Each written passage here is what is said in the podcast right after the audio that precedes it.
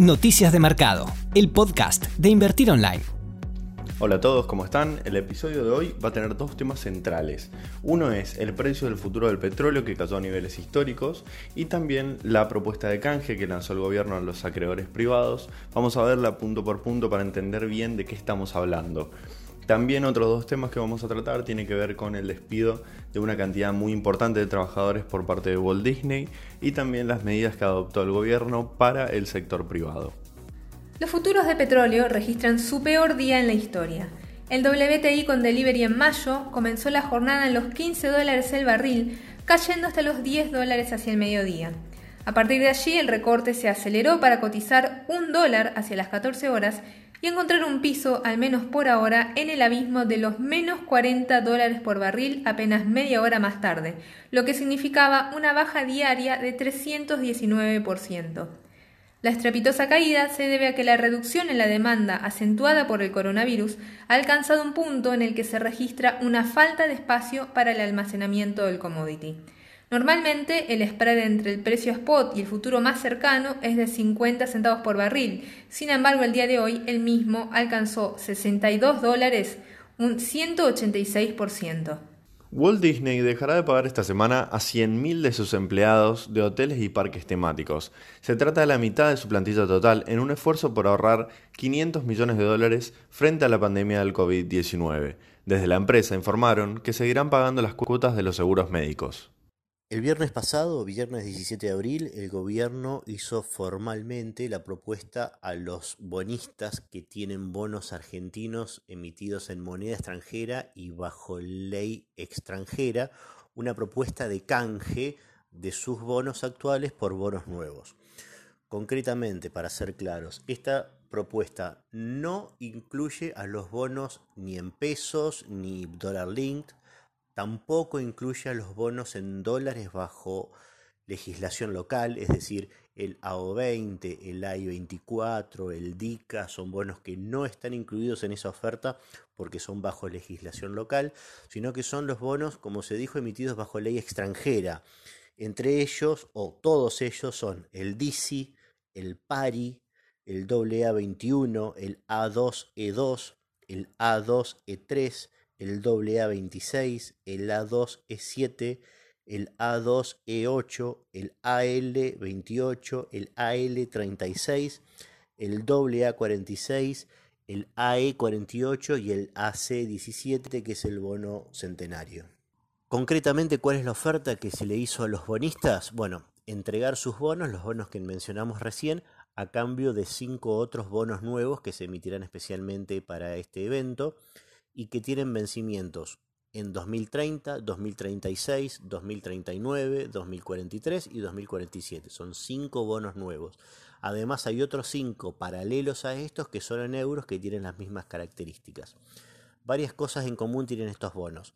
Por empezar, todos tienen tres años de gracia en, en el sentido de que ninguno va a pagar ni devolver capital ni va a pagar intereses durante los siguientes tres años.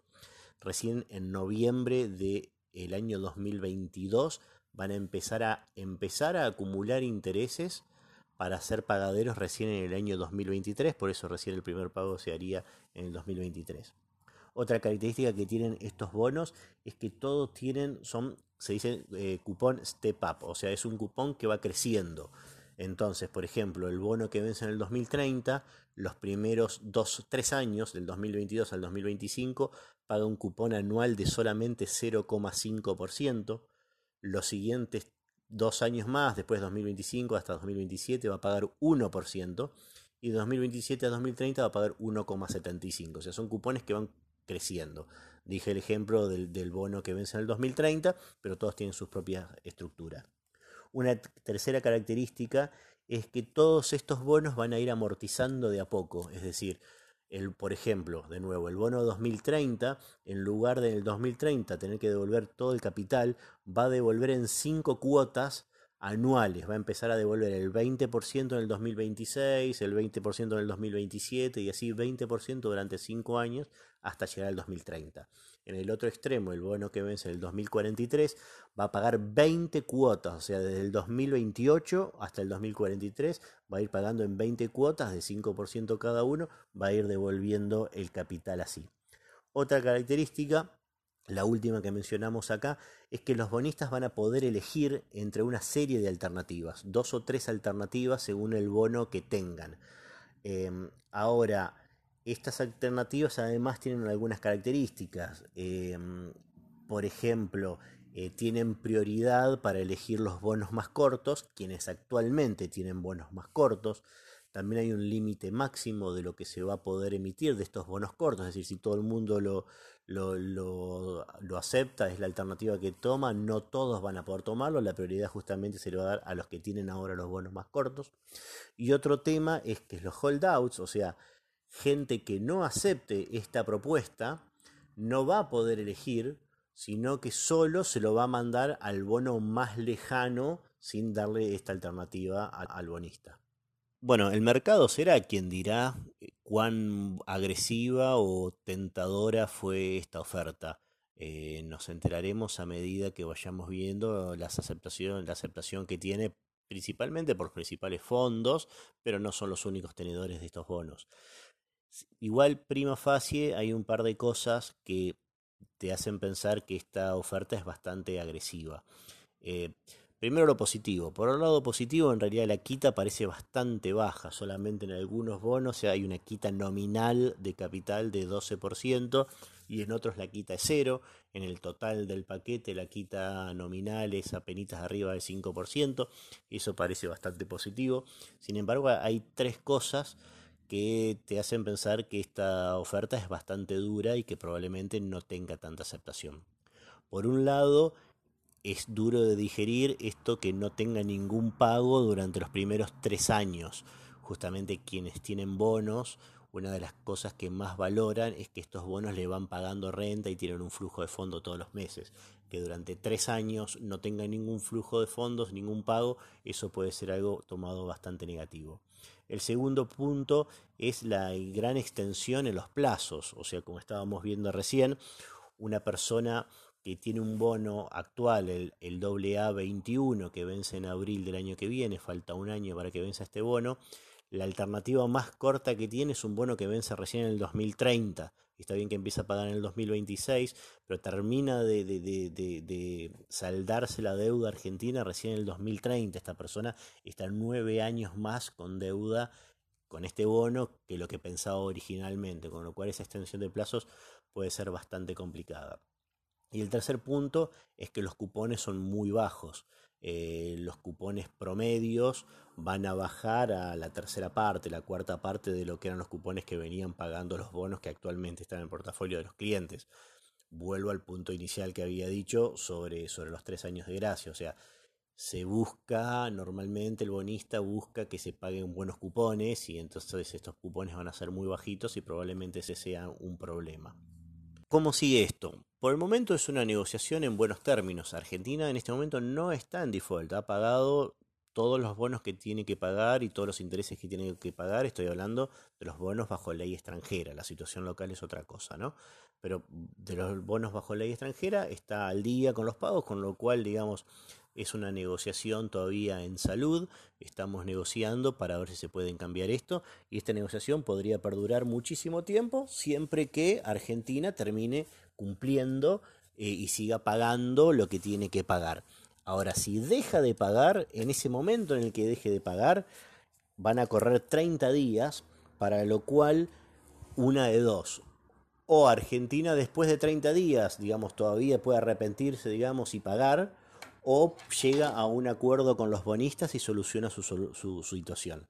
Si no pasa ninguna de estas dos cosas, 30 días después, ahí sí oficialmente entra Argentina en default. El próximo pago es en unos días, es el 22 de abril y es solamente de 500 millones de dólares, monto que no es demasiado alto, podría afrontarse con reservas, por supuesto lo que está buscando el Estado siempre dice es no perder reservas con lo cual, digamos, no estaría muy contento de tener que hacer este pago a través de reservas, pero es una alternativa. Y el otro punto importante es, en realidad, teniendo en cuenta eh, el discurso, cómo, lo que se anunció y cómo se anunció, teniendo en cuenta que el presidente de Argentina habló de un virtual default, se da a entender que este pago de dentro de dos días no se haría. Y entonces ahí sí empiezan a correr 30 días de negociación. Esta oferta no necesariamente es la última, probablemente haya un tanteo para ver cómo lo acepta o no el mercado, para entender si el mercado lo ve como una mala propuesta y tiene baja aceptación.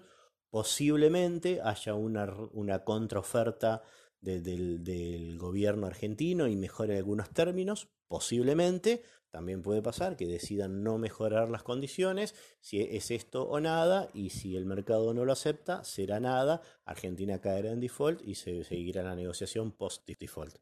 El gobierno dispuso mediante un decreto que pagará el 50% de los sueldos del sector privado hasta un tope de 33.750 pesos, sin distinción de tamaño de la empresa, la medida se toma en el marco del programa de asistencia de emergencia al trabajo y la producción y alcanzará a aquellas empresas cuyas actividades económicas estén afectadas o paralizadas por la vigencia del aislamiento obligatorio dispuesto frente a la pandemia por el coronavirus o que hayan soportado una sustancial reducción en sus ventas con posterioridad al 12 de marzo.